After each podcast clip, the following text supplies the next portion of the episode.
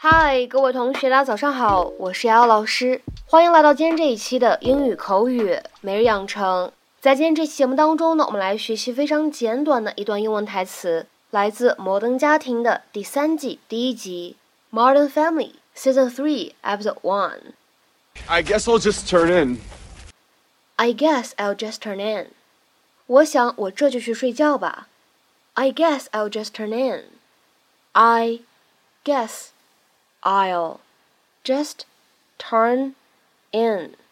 这段简短的英文台词当中呢，我们可以注意两处发音技巧。当 just turn in 这样的三个单词呢出现在一起的时候，前两者呢可以有失去爆破，而后两者呢可以做连读的处理。所以呢，我们可以读成是 just turn in，just turn in。 Into it. We've been working on Hey, everybody. It's me, Dylan. I just wanted to thank you all for bringing me on this trip and making me feel like one of the family, uh, especially Bossy.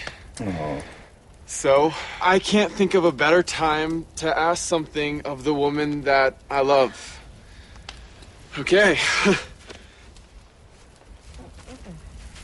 No, no.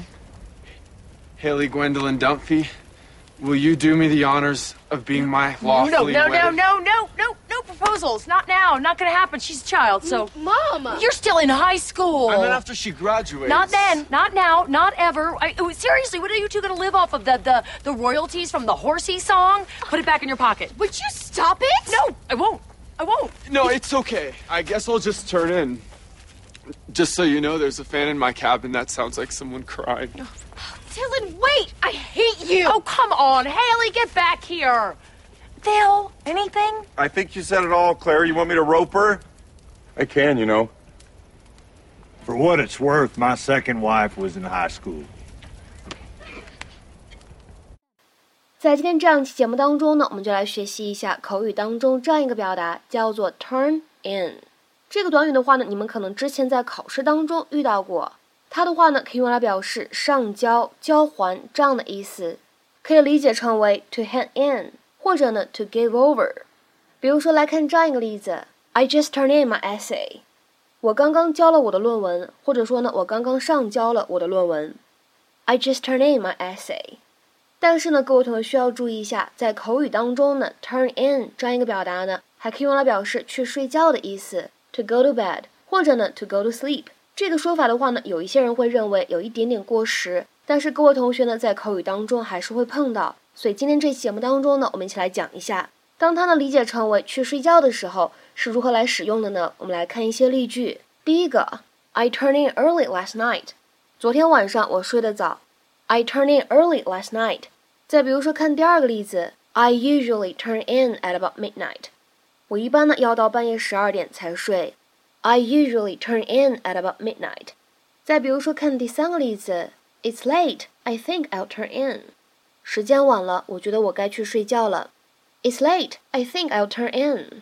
再比如说，来看最后一个例子，It's almost midnight, so it's time to turn in。快半夜了，该睡觉了。It's almost midnight, so it's time to turn in。在今天这样一期节目的末尾呢，请各位同学尝试翻译下面这样一个句子， 并留言在文章的留言区。我瞌睡了，我想我该去睡觉了。我瞌睡了，我想我该去睡觉了。那么这样一个句子应该如何使用我们讲过的动词短语 turn in 去造句呢？在这边的话呢，也通知一下各位同学，本周末的时候呢，我们新概念第一册的后半册视频直播课，以及新概念第二册第二单元的视频直播课呢，很快就要开课了。各位同学的话呢，可以联系我的微信 teacher 姚六来领取免费的试听课程。我们的试听课的话呢，是完整课程当中的第一节 teacher 姚六。最后一个六呢是阿拉伯数字，前面的话呢全部都是小写的英文字母。好，我们本期节目呢就先讲到这里，See you next time，下期节目再会。I never want